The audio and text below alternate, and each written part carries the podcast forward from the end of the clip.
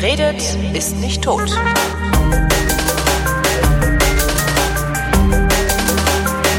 Willkommen zum Politikunterricht mit Thomas Brandt. Hallo Thomas. Hallo Holgi. Ich habe mir gemerkt, heute geht es um Sozialstatus. Ja, und dann. Ähm, wir hatten beim letzten Mal darüber geredet, was soziale Mobilität ist. Ja.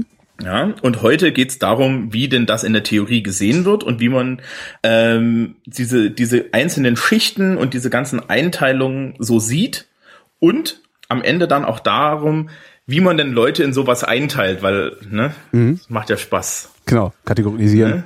Kategorisieren, wegsperren. Genau. Und wir fangen mit dem klassischen Modell an. Das ist das Schichtenmodell. Mhm.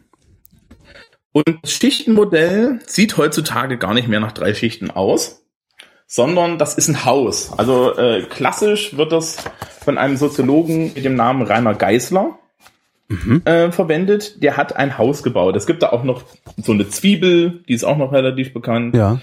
Ähm, das mit dem Haus ist relativ eingängig, weil das Haus geht nach oben spitz zu also äh, an der Stelle bitte ich übrigens die Leute, schauen Sie, schaut in die Show Notes. In den Show Notes verlinke ich das ganze Zeug. Ihr könnt euch das also anschauen. Mhm. Es hilft hier wirklich, sich die Grafiken anzusehen. Ähm, das Haus geht nach oben spitz zu, was natürlich auch anzeigt, dass wir ganz wenig Urschicht haben. Ja. Mhm. Und ist dann unterteilt in verschiedene Etagen. Spannend ist, dass in dem Modell, was ich dann auch verlinken werde, die unterste Etage, die Kelleretage, über die Armutsgrenze hinausgeht. Das heißt also, die Armutsgrenze zieht sich so quer durch den Keller durch. Ja, du hast also Teile der deutschen Gesellschaft, die unterhalb der Armutsgrenze wohnen und die sind dann aber auch Unterschicht. Mhm. Die, die soziale Schichtung geht generell nur davon aus, dass man sich ums Geld kümmert. Ja? Also sprich, äh, äh, diese ganze soziale Schichtungstheorie ist nur Einkommen. Ne? Ich betrachte das Einkommen der Leute und wenn die Leute halt arm sind, unterhalb der Armutsgrenze leben, dann ähm, sind sie halt auch Unterschicht. Mhm. So, man kann das jetzt aber durchdefinieren. Und, äh, wer, meine, wer meine Grafik da hat, wird sehen, in der Grafik sind Lücken. Und wenn ihr jetzt gut zuhört, dann könnt ihr die alle ausfüllen. Oder fast alle. Gott. Ja.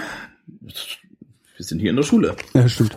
Ist ja keine, kein, kein Kindergarten. Ja, solange man mir die nicht einsendet und dann will, dass ich die rot anmale, ist alles in Ordnung. Ähm, du hast gerade zum Trollen aufgerufen, das weißt du, ne? Also du hast gerade aufgerufen, dich zu trollen. Ich wollte nur darauf hinweisen. Also vor allen Dingen wollte ich die Trolle darauf hinweisen. Du hast ja auch einen Ruf zu verlieren, oder? Bitte, was habe ich? Du hast ja auch einen Ruf zu verlieren. Äh, ich habe einen Beruf zu verlieren. ähm, ja, ach zum Glück. Ich schalte dann die Kommentare ab. Okay. In meinem Blog. dann trollen die wenigstens in deinem Blog. Ähm, nein. Äh, äh, die, die, die Lösung kann man finden. Also, äh, im unteren Bereich dieses Hauses, fangen wir einfach mal unten an. Mhm. Äh, was übrigens spannend an der Theorie ist, ist, dieses Haus hat in der Grafik heutzutage einen Anbau. Da merkt man nämlich, dass das aus den 70ern stammt. Mhm. Ja, in dem Anbau wohnen die Ausländer. Sind die Ausländer. Mhm. Ich, ja. ich habe es gerade im Internet gefunden in einer schlechten Qualität. Ich guck's mir gerade mit an. Ja. ja. Ähm, in dem Anbau sind die Ausländer. Was sehr charmant ist, allerdings sieht man auch, dass halt die Ausländer tatsächlich bis in die oberen Schichten vordringen. Es gibt allerdings keine ausländischen Eliten zum Beispiel. Ja. Ja, weil die sind dann wahrscheinlich im Ausland Eliten. Ähm, wir fangen also unten an. Es gibt grund grundgesetzlich äh, in der Unterschicht sieht man eigentlich nur un- und angelernte Leute, also Leute mit einem niedrigen Bildungsabschluss. Wir kommen bei den anderen Einteilungen dann nochmal darauf, dass Bildung sehr stark mit Einkommen korreliert. Mhm. Ähm, also ne, zusammenhängt. Dann geht's nach oben und ähm, es gibt so zwei Bereiche. In der Grafik äh, gibt's dann halt einen Bereich, in dem so die Arbeiterschaft ist, ja, also Hand, Handwerk. Und das ist eher in den unteren Schichten. Und dann gibt's die ganze Dienstleistungsseite. Und mhm. man sieht auch, dass heutzutage wir primär Dienstleistungen haben. Auf der einen Seite ist ein ganz schmaler Balken, ja, für die Bauern und Landwirte. Ja, das geht also noch ein bisschen nach diesen Sektoren. Mhm. Ja. Ähm, was auch einzeln aufgeschlüsselt wird, ist normalerweise Selbstständige und Mittelstand. Ja. Also Leute, die eben ja, weiß nicht. Bist du da nicht drunter? Selbstständiger Mittelstand? Ja. Ja, ja, ja schon, ja, in etwa. Ne? Also ich bin ja zum Teil, ja doch eigentlich, ja, ja, sagen wir mal ja. Ne? Weil mein, mein, mein, meine, die Art und Weise, wie ich mein Geld verdiene, ist ein bisschen komischer. Ich bin ja freier Mitarbeiter beim öffentlich-rechtlichen Rundfunk. Äh, der öffentlich-rechtliche Rundfunk ähm, hat aber trotzdem meine Lohnsteuerkarte. Also ich bin sozialversicherungspflichtiger oder sozialversicherter freier Mitarbeiter in bestimmten Bereichen für bestimmte Honorarklassen. Äh, das ist etwas kompliziert und eigentlich schlimm. Aber im Grunde kann man sagen, ja. Ja, im Zweifel bist du auf jeden Fall in dem Bereich. Ja, im Zweifel so bin ich selbstständiger Mittelstand, richtig. Mhm. Und, und, und äh, äh, gehörst aber auf jeden Fall dann auch in diese Höhe, so auf der Höhe des Hauses, in mindestens in die mittlere, wenn nicht in die höhere Dienstleistungsschicht. Also ich bin auf jeden Fall höhere Dienstleistungsschicht. Mhm. Ja, weil Bildung ist anscheinend eine Dienstleistung. Ähm, man, es wird auch behauptet, es sei ein Produkt, muss man immer gucken, wie man fragt. Mhm. Ähm, und oben sind halt die Eliten. Also du hast halt diese klassische Hausstruktur, ja, und die Schichtung geht primär nach äh, dem Einkommen. Wie gesagt, das Haus selber differenziert noch aus nach handwerklicher Arbeit, Dienstleistung, Mittelstand. Die Ausländer sind draußen dran gebaut. Ja. Was ich ein bisschen schwierig finde, ist, also Facharbeiter verdienen eigentlich sehr viel Geld. Also Facharbeiter müssten eigentlich, also ich kenne sehr viele aus der Dienstleistungsschicht, die wesentlich weniger verdienen als Facharbeiter. Mhm. Ähm, es gibt hier in der Grafik, die ich habe, ein Stück, da steht Arbeiter Elite drin. Ja. ja ah, das, das sind die Facharbeiter, die, okay, verstehe.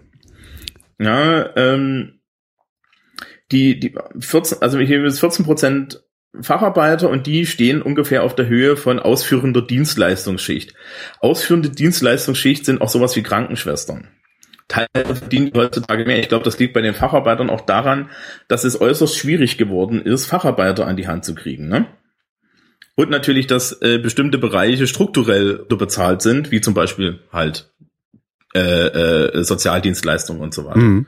Ne? Es, es wird ja, ja, es wird ja nicht wirklich, äh, ähm, naja, äh, äh, ganz so nach dem bezahlt, wie der, wie, wie der soziale Wert ist. Ja? Mittlere Dienstleistungsschicht ist dann schon, ja, das sind halt eigentlich ist so, so, so, so irgendwelche Projektmanager und sowas. Ja? Mhm. Das sind dann halt schon, das sind dann halt eher schon Leute, die, ja, höhere Angestellte. Ne? Wenn, wenn man sich das so ansieht und dann äh, höhere Dienstleistungsschicht, da, da, da bin ich wahrscheinlich als, als Beamter am unteren Rand und das auch nur als, als, als äh, äh, höhere Beamtenlaufbahn. Ja, also mhm. so der der gehobene Dienst, das dürfte alles dürfte das alles. so der Herr Regierungsrat, äh, äh, äh, Oberstaatsanwalt, sowas, ne? Was der Herr Regierungsrat verdient, dasselbe wie ich. Ach echt? Du bist Regierungsrat? Nein, ich bin Studienrat. Ah, okay. Regierungsrat. Stimmt, Regierungsrat der, der Stockmann ist, ist, doch Regierungsrat, genau. Ja, ja, der kriegt auch nur A13. Ja, super, aber er heißt Regierungsrat, klingt halt viel geiler. Ja, ja, äh, ich krieg, ich bin dasselbe wie ein Major oder ein Hauptmann beim beim äh, beim Bund. Major, Und Major, Major. Es gibt äh, eine schöne Internetseite, wenn man sich darüber auch mal informieren will. Die heißt öffentlicherdienst.info. Da sind übrigens auch, stehen übrigens auch die ganzen Besoldungsgruppen und so weiter. Das ist mhm. für uns ganz interessant. Ähm, und da gibt's halt auch eine Seite, wo drauf steht, welche Besoldungsgruppe für welche ähm, Amtstitel und für welche Dienstgrade sozusagen da ist. Ne? Und mhm. ich bin, glaube ich, weiß ich nicht, Polizei ist Hauptkommissar oder Kommissar. Ähm, Bund ist, glaube ich, Hauptmann oder Major. Und so die Ecke ist das. Und der Regierungsrat steht da halt auch drinne. Mhm. Ja, und äh, diese, diese Amtstitel hängen ja eigentlich an der Besoldungsstufe. Also kann man dann auch nachgucken, was wir alle so verdienen von euren Steuern. Danach darf man sich überlegen, ob das genug ist. Ja, nein, es ist zu viel. Das weiß ja jeder. Richtig, weil ich habe ja heute Zeit, mit dir zu reden. Genau. Anstatt schwer hinter, ja, wobei soll jetzt, jetzt, jetzt troll ich, ja. Mhm. Weißt du, was mein Lieblingsgehaltscheck ist? Nee. Der vom 1.8. Weil? Hab ich, fangen die Ferien an. ja, super eigentlich. Vormittags recht, nachmittags frei. Und ab, ja, und, und am 1.8. Ferien, genau. Ja. Ja, äh, truth be told, wir sind leicht alle durch. Mhm. Ähm, und ich lade jeden, der der Meinung ist, das lässt sich einfach so machen, ein, ein der darf gerne mal eine Woche machen. Ja. ja, ich kenne auch nur Lehrer, denen es, also denen es zwar Spaß macht, ein Heidenspaß teilweise sogar, aber die am, am, am Rande, äh, am Rande der, der, der Belastungsgrenze sozusagen arbeiten, also auf 100 Prozent.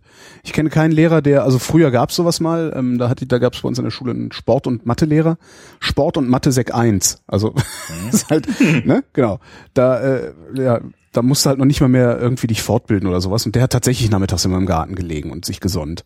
Aber das sind ja. halt wirklich ganz, ganz wenige Ausnahmen nur gewesen. Ja, ja ne? Also Sport geht noch ein bisschen, ne? Aber äh, so, so Großfächer und so.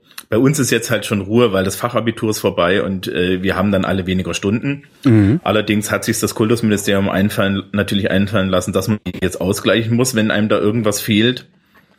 Ja, was irgendwie verständlich ist von, von, von, von so einer allgemeinen Gerechtigkeitsperspektive. Ähm, und das führt dann halt dazu, dass viele Leute noch tausend Sachen nebenbei machen. Bei uns läuft jetzt zum Beispiel nebenbei so eine Seminarphase, wo die Leute dann am Ende so eine Seminararbeit schreiben müssen. Und damit bin ich jetzt auch schon seit zwei Wochen mit eingespannt, mhm.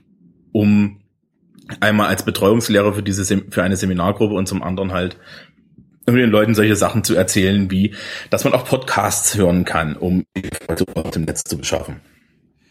Ja. Zurück Gut. zum Status. Zurück zum Status. Jetzt wird's komplizierter. Also, wir hatten bei den äh, bei den Schichten geht's halt ums Geld und es geht irgendwie um so eine Ausdifferenzierung und ähm, nach nach nach nach so ein bisschen nach nach nach der Art der Arbeit und so ein bisschen nach nach der Art, wie ich mein Geld verdiene. Mhm. Ähm, jetzt kommen wir zu einer Erhebung, die sich eher damit beschäftigt, wie die Leute auf die Welt blicken. Und das sind die Sinusmilieus. Mhm. Das ist so mittlerweile so ein bisschen der Standard geworden. Man sieht das auch hin und wieder mal im Fernsehen, glaube ich. Das sind diese Grafiken, die so aussehen wie ein Gehirn mit so Blubberblasen in der Mitte. Ja, das sieht wahnsinnig toll sozialwissenschaftlich aus. ähm, und das Ding hat zwei Dimensionen. Nämlich einmal die finanzielle Lage, die soziale Lage und auf der anderen Seite äh, eine, eine Art ideologische Grundorientierung, mhm. ja, eine Art, wie die Leute in die Welt blicken. Die finde ich ein bisschen fuzzy, aber okay. Ähm, wir gucken wieder auf die Grafik mhm. und äh, sehen halt von unten nach oben ist die soziale Lage, also sprich unten sind die Leute, die wenig verdienen, oben sind die Leute, die viel verdienen und dann gibt es diese Grundorientierung zwischen Tradition, ja, dann in der Mitte ist heutzutage die Modernisierung und Individualisierung. Das scheint so irgendwie das, das zu sein, was die Leute, äh, äh, was so der Mainstream macht. Mhm. Und dann gibt's halt die progressiven, die sich orientieren. Da stehen auch so Schlagwörter drüber. Also Tradition ist halt, wir bewahren Sachen, wir halten Sachen fest. Ja. Ja, ähm, modernisieren, individualisieren ist halt, ja, ich hab Sachen und genieße sie.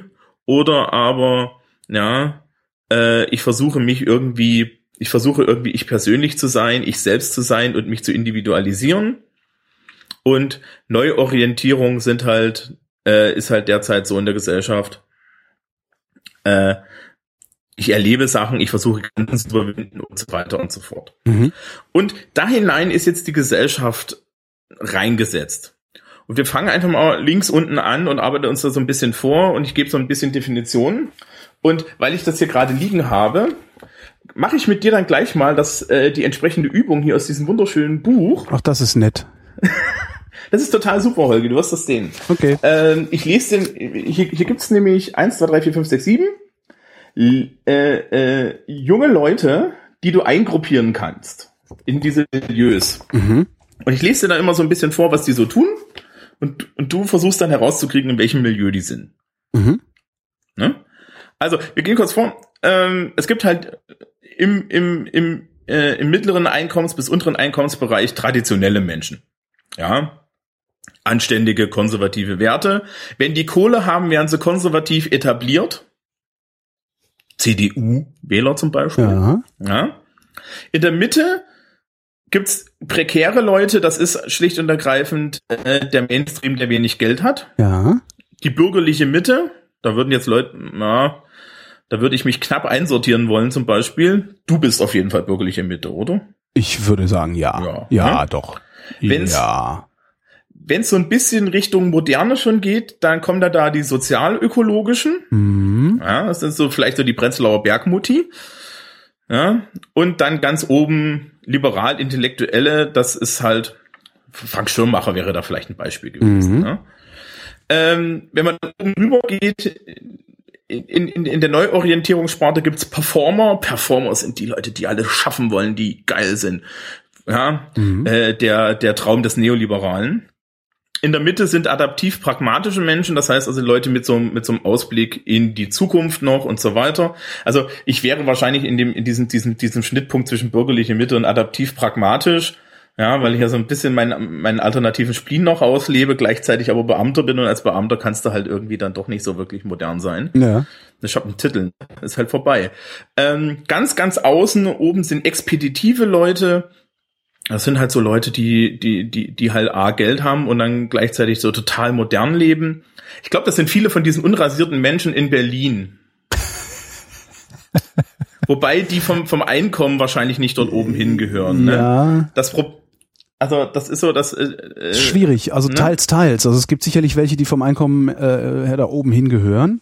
Mhm aber halt auch viele, die eher prekär sind. Also, hm. Genau, das Problem ist, in der, in, in, wenn, wenn, du, wenn du da nach unten gehst, da kommen dann die Hedonisten. Ja. Ja.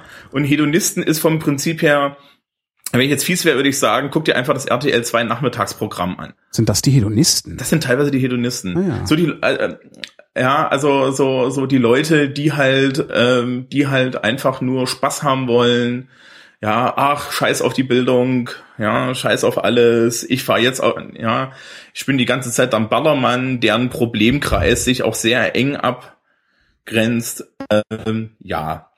Aber wir kriegen vielleicht gleich noch ein Beispiel für hedonistische Jugendliche, wenn mhm. wir unsere Übungen machen.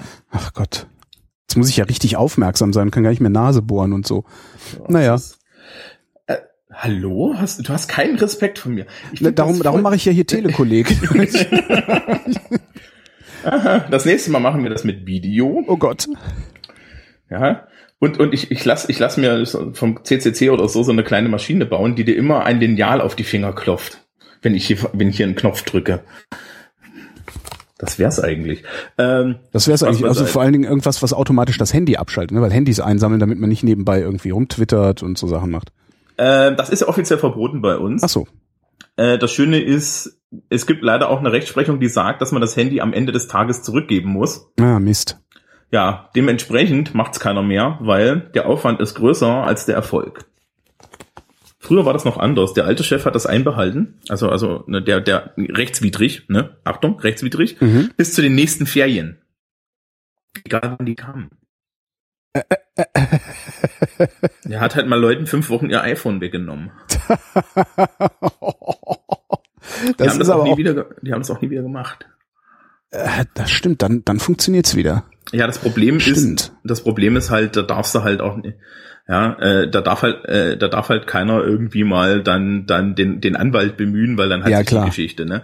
Also, naja. So. Aber, aber ich meine, das, das machst du halt wirklich einmal, dann haben alle anderen so unendlich viel Angst. Das ist cool, ja, das ist gar nicht schlecht. Herrschaft ja. durch Angst. Hm. ja, ne? Wir kommen vielleicht irgendwann noch mal zu politischen genau. Theorien. Wir fangen aber mal an mit Jasmin. Jasmin. ist 18 und lebt nach dem Motto, genieße den Tag. Sie möchte ihre Freiheiten als Jugendliche voll ausnutzen. Nach der Schule will sie Spaß haben und mit ihren Freunden coole Sachen erleben. Zwar hätte sie auch aufs Gymnasium gehen können, aber auf der Realschule ist es stressfreier. Oftmals nerven sie ihre Eltern mit den Vorstellungen von Pflichtbewusstsein und Zielstrebigkeit, die sie altmodisch findet. Seit ein paar Jahren ist sie in der Hip-Hop-Szene unterwegs, weil ihr die Musik gefällt und dort die besten Partys gefeiert werden. Ja. Was ist Jasmin? Ach so. Ja. Wie würden wir die, die da jetzt einordnen? Darf ich auch aus den Sinusmilieus Kompositor bilden? Weil dann würde ich sagen, dass sie eine traditionell prekäre bürgerliche Mitte repräsentiert. Das ist komplett falsch, sie ist Hedonistin. Ja, wie? Ja, doch. Ich denke, die Bürger, ach so, der, ah, sie grenzt sich ja von ihren Eltern ab. Sie, sie steht am anderen Ende dieser, ah, verdammt. Sie grenzt sich von ihren Eltern also ab. Also ist sie äh, prekär hedonistische bürgerliche Mitte. Nö, sie ist wirklich also ja, so Hedonistin. Ja, Ein bisschen weiter oben. Stimmt. Realschule. Ne? Mhm. Ne? Pflichtbewusstsein und Zielstrebigkeit sind altmodisch. Mhm. Ja, Jasmin ist 18. Wollen wir wetten, wenn Jasmin 20 ist, hat sie schmerzhaft gelernt, dass das nicht so altmodisch ist, wie sie denkt.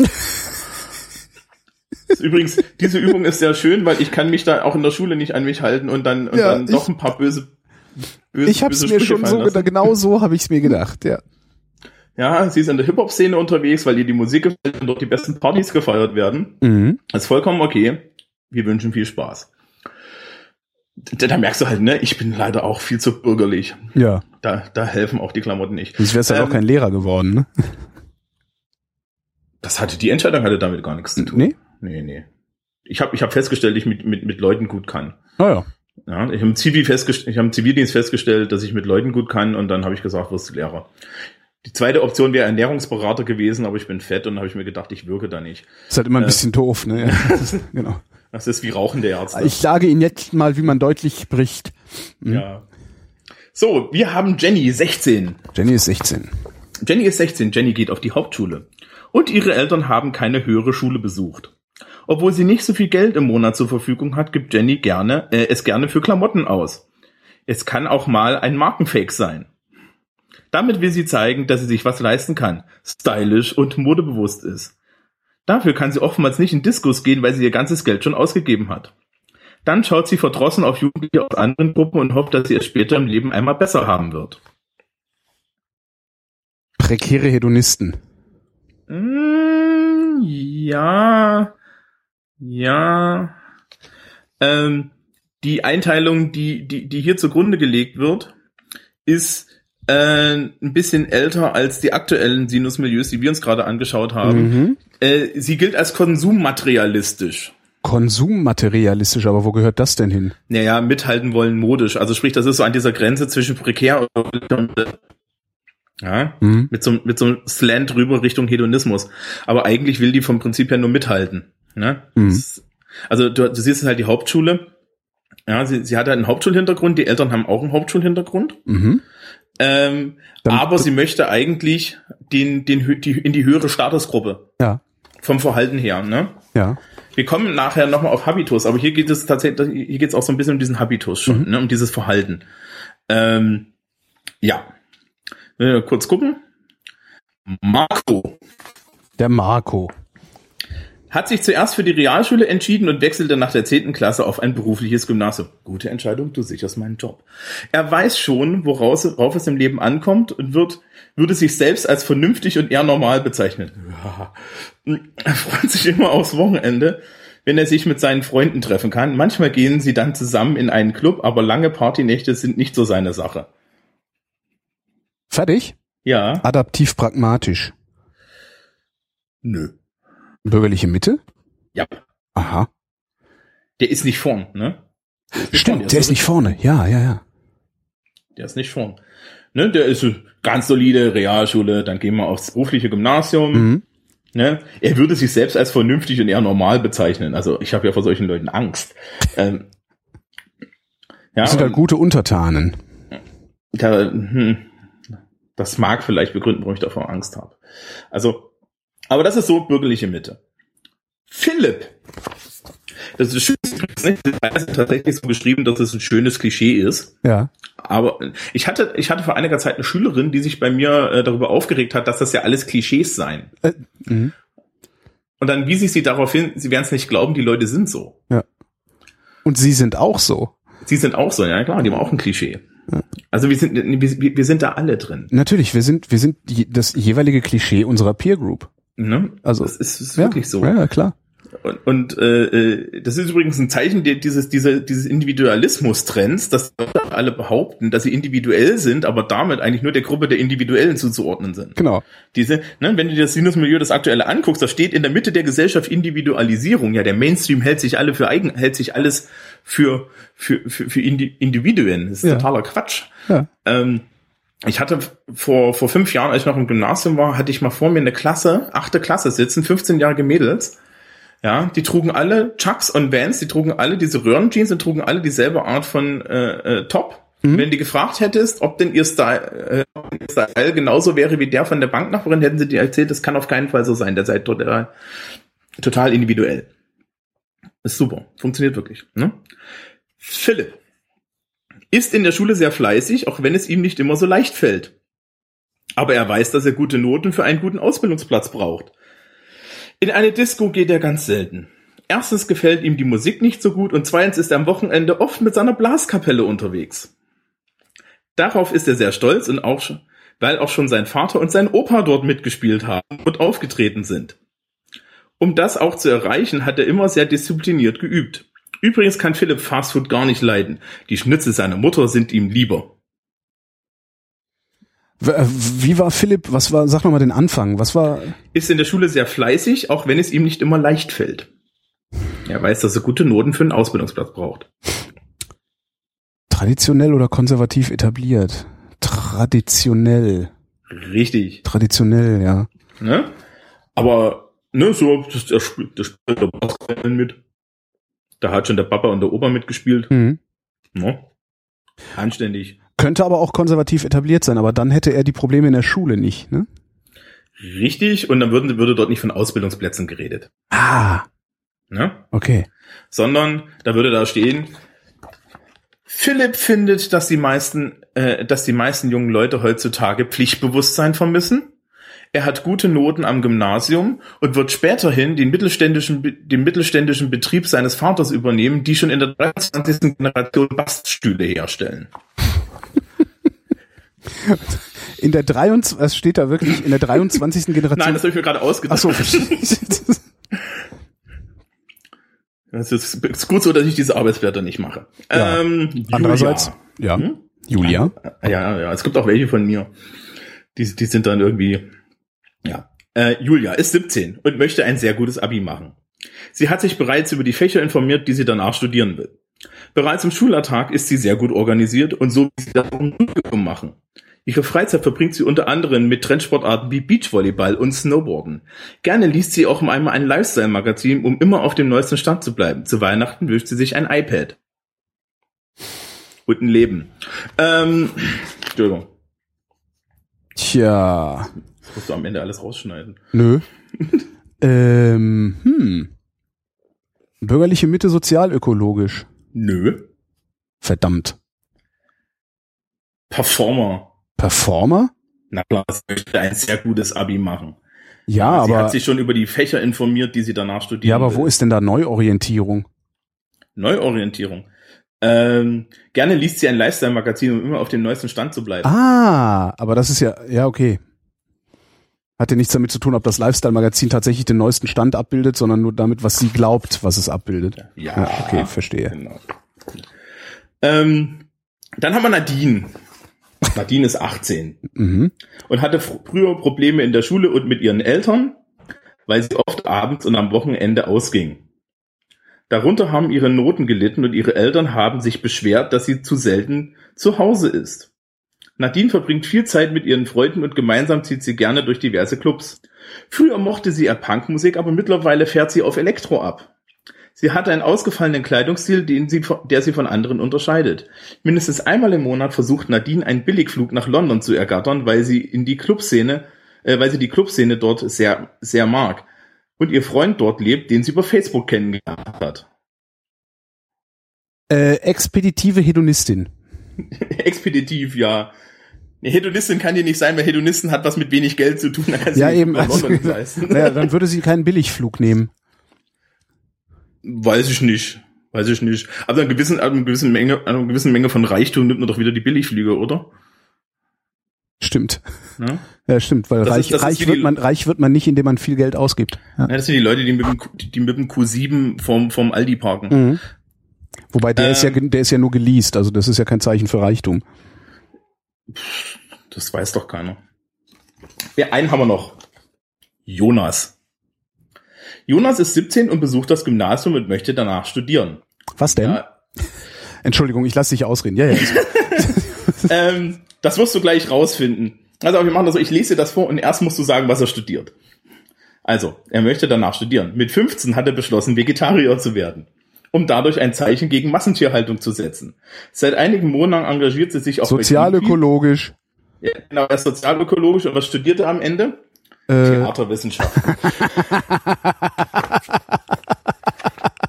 Oder irgendwas mit Medien. Genau, äh, Theaterwissenschaften. Solalalogie.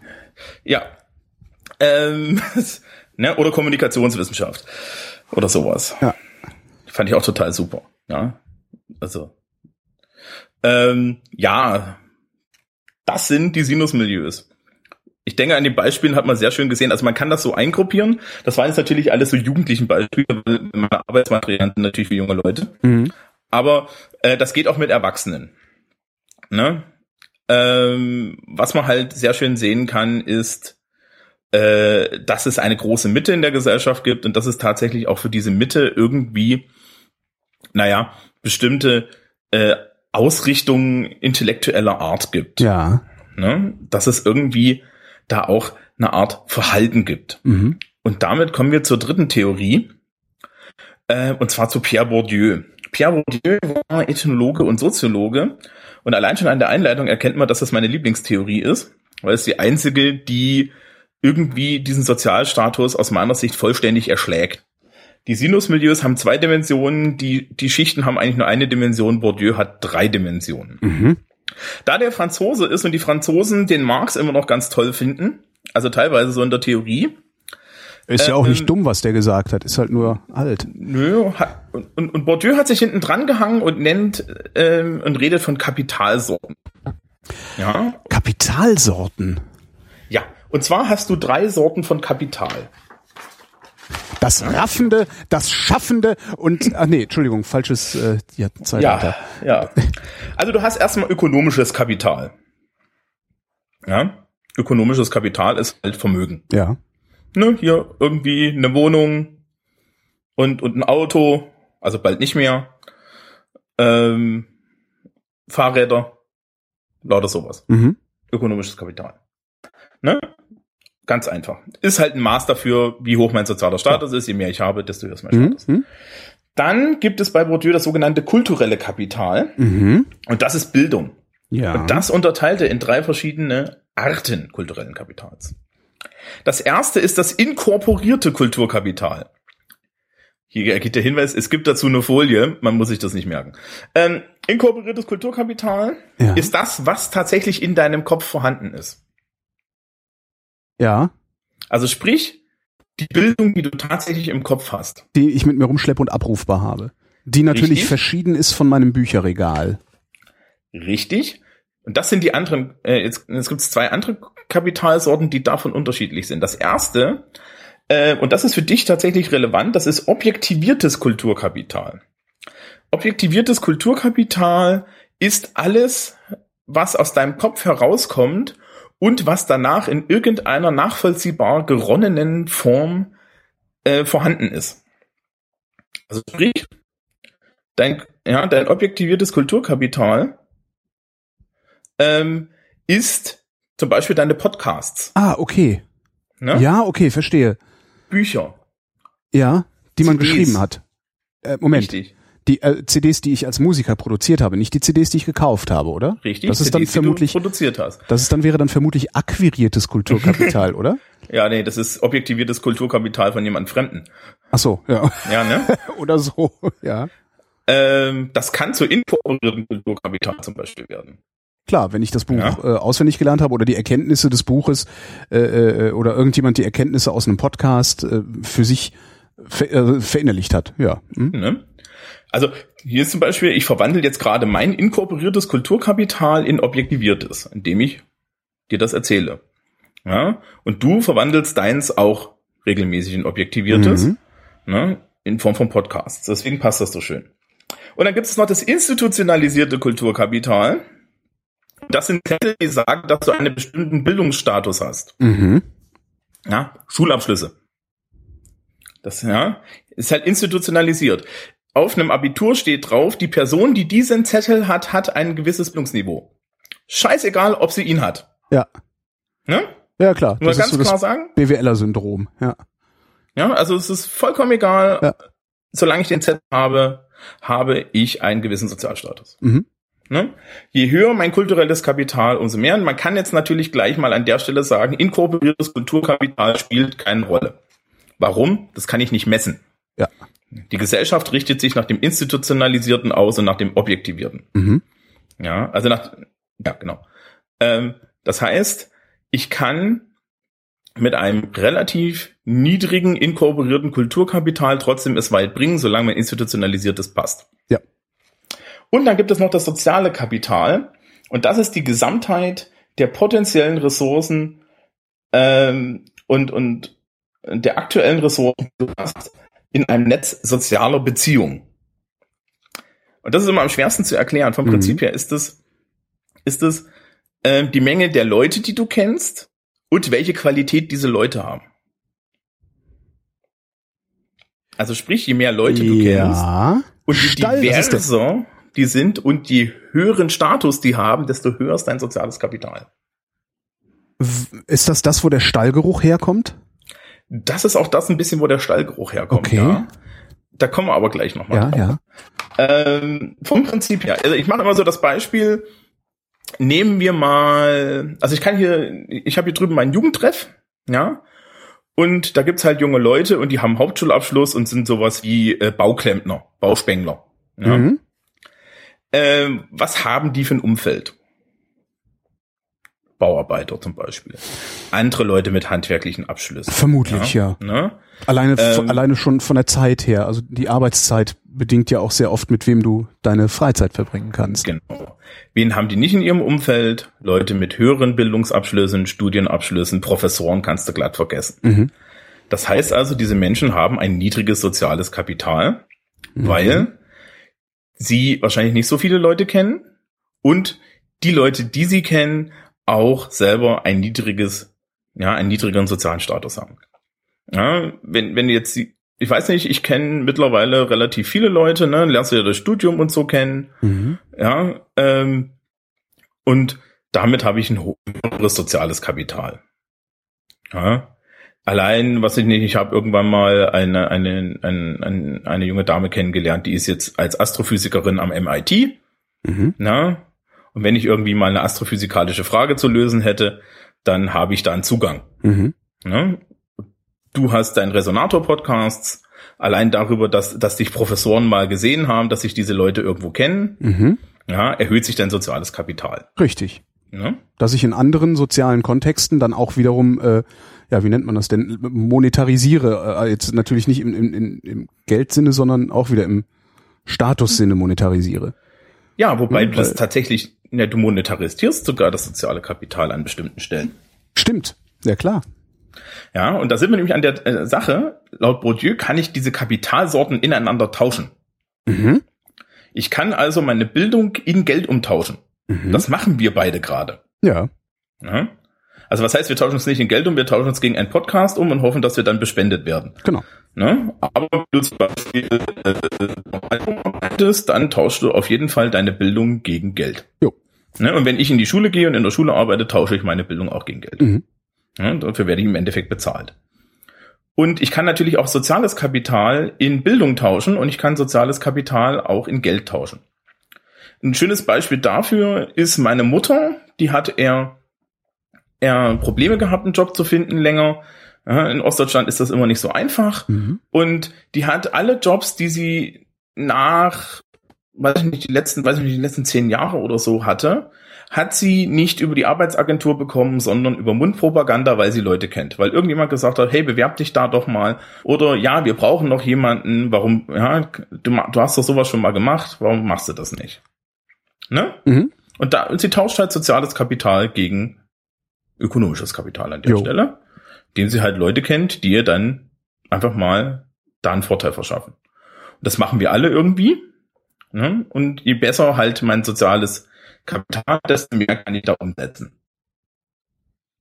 So. Zu Bourdieu gehört aber noch eine zweite Sache. Jetzt wird's hakelig. Ähm, und wir kommen ein bisschen zurück zu den Milieus, nämlich der Habitus. Mhm. Es reicht nicht nur, ein gewisses Kapital zu haben, um in einem gewissen Kreis zu sein nach Bourdieu, sondern er hat auch Forschung dazu beschrieben, wie sich diese einzelnen Statusgruppen aneinander abgrenzen. Und er sagt, ja, dass eigentlich ähm, jede Statusgruppe eine geheime Menge an Verhaltensweisen zeigt, die dich als Mitglied dieser Statusgruppe identifizieren. Da gibt es ein Buch von ihm, Die feinen Unterschiede. Mhm.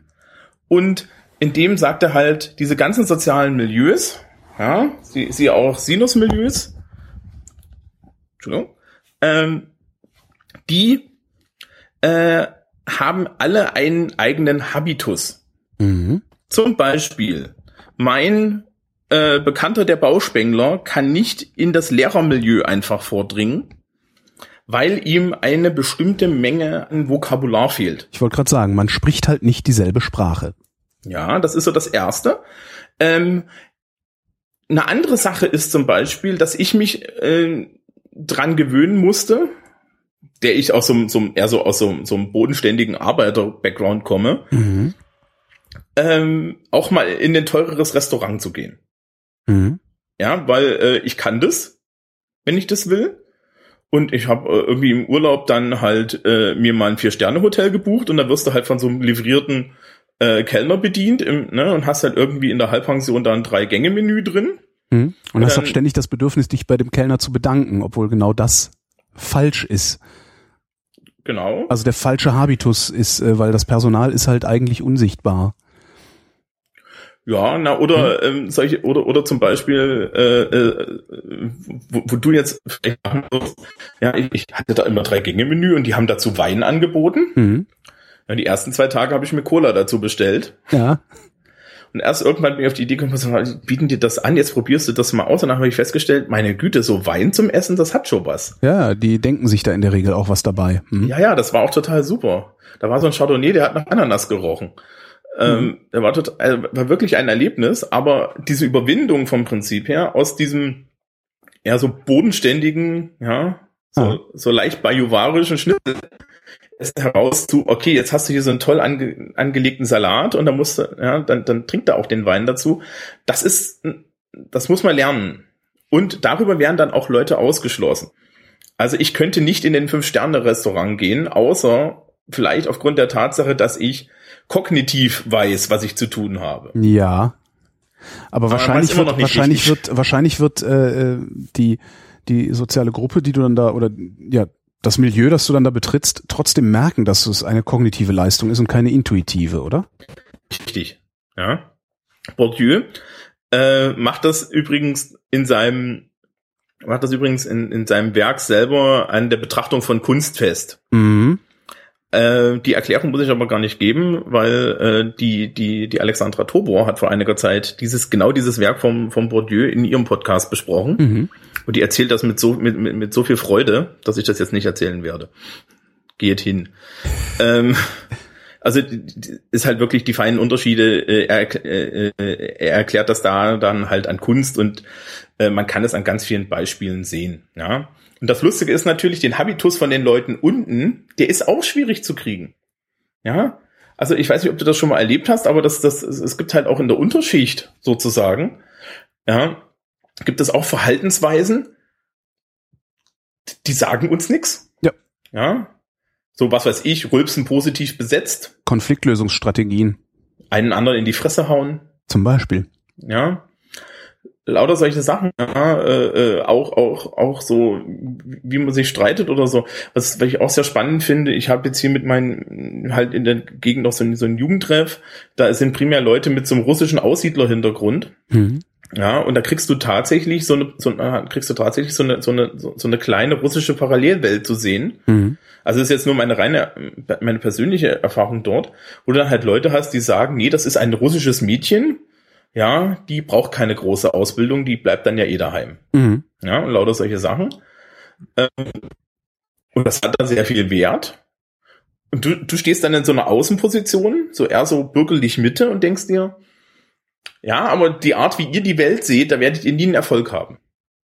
Ja, wir haben, wir haben hier in Franken junge Leute, auch mit dem Hintergrund im Jugendtreff, die, die, die waren noch nie in einem Wirtshaus, die haben noch nie gesehen, was ein Schäuferler ist, Mhm. Ja, und die, die, die sind hier geboren und sind nicht in dieser Welt. Und das ist tatsächlich dann ein Nachteil. Mhm. Ja, was der Schäuferler ist, musste wissen. Jedenfalls in Franken. Ja, Schulter. Richtig, Schweineschulter. Jo. Mit Wirsching. Wirsching ist das, was übrig bleibt, wenn man, wenn man, wenn man Würsing püriert. Ah. Mit ganz viel Sahne. Verstehe. Das Wirsching. Ja, also das ist der Habitus. Mhm. Ähm, ja, und äh, Bourdieu finde ich halt insofern ganz spannend, als dass Bourdieu halt äh, die genaueste Analyse eigentlich bietet. Ne? Also wenn, wenn du jetzt Leute einordnen willst oder so, dann kann man das halt mit dem Bourdieu am schönsten machen. Und natürlich äh, äh, reißt der auch diese, die, diese Stufen weg. Ja. Ja, also du, du, du kannst halt eine Einschätzung des Sozialstatuses viel, viel ziselierter machen, indem du halt auch zum Beispiel auf gebrochene Biografien Rücksicht nimmst. Mhm. Also ich habe hier ein, ein, ein Beispiel in meinen, meinen Sachen äh, äh, von der Quelle Erbin, ja, hier Frau Schickedanz. Mhm. Und Frau Schickedanz äh, hat ja ihr ganzes Geld verloren, sozusagen, hat aber natürlich noch die Verhaltensweisen der Oberschicht, ist aber eigentlich mindestens, naja, obere Mittelschicht oder so, wenn sie komplett Wenn überhaupt noch, hat. ja. Wenn überhaupt noch, wenn sie ganz arm ist, ne, wenn sie wirklich alles verloren hat. Mhm. Ähm, und das nennt man dann statusinkonsistent. Ja, und heutzutage ist es ja auch so, du hast immer mehr Leute, ähm, bei denen du zwar irgendwie einen bestimmten, ein bestimmtes Verhalten und einen bestimmten Status erwartest, das aber gar nicht der Fall ist. Also der Klassiker da ist natürlich der taxifahrende Dr. Phil. Ja. Ne, der hat ein hohes kulturelles Kapital, hat vielleicht auch das soziale Umfeld dafür, aber hat halt ein niedriges ökonomisches Kapital. Mhm. Das müssen wir auch irgendwie darstellen und da sind die anderen beiden äh, äh, Sozialstatus-Analysemethoden einfach mal nicht in der Lage zu. Das ist übrigens ganz spannend, der taxifahrende Dr. Phil verhält sich im Zweifel immer noch wie ein Dr. Phil. Ne? Der hat dann immer noch den Habitus. wahrscheinlich auch abhängig davon, wie lange er Taxi fährt, oder? Ja, ich glaube, ich glaub, der könnte immer dann nach oben, aber das ist ja auch situationsabhängig, ne? Mhm. Das ist auch situationsabhängig. Ich meine, würdest du gerne mit jemandem Taxi fahren, der, nachdem du eingestiegen hast, dich, dich bis, bis, bis, äh, bis zur Haustür über die Werkimmanenz von Goethes Faust voll quatscht? Ja. Das wäre der einzige Taxifahrer, bei dem ich mich hinterher nicht beschweren würde, äh, wo ich mich hinterher nicht beschweren würde, dass er mich vollgequatscht hat, glaube ich. Okay, also. Aber ich bin halt auch ein bisschen komisch nee, manchmal. Ich, ich überlege mir gerade, ich glaube, ich fände das auch lustig. Oder? Da ist, da ist ein Markt. Statt irgendwie erzählt zu kriegen, also die, die große Finanzverschwörung erzählt zu kriegen, wie von allen anderen Taxifahrern, dann halt mal die Werkimmanenz in Faust. Schön. Ja, dann, dann fahren Sie doch bitte noch einen Umweg. genau. Fahren Sie bitte nochmal über Faust 2. ja, also so viel zum Sozial zur Sozialstruktur. Mhm. Ähm, wir müssen uns noch kurz mit der Altersstruktur in Deutschland beschäftigen und dem demografischen Wandel. Das ist die, das ist dann noch was, mit dem wir uns in der nächsten Folge beschäftigen müssen. Mhm. Da wird's deprimierend, ne? Okay, dann äh, beenden wir diese lustige Folge an dieser Stelle. Ich danke dir, Thomas, und wir danken euch für die Aufmerksamkeit.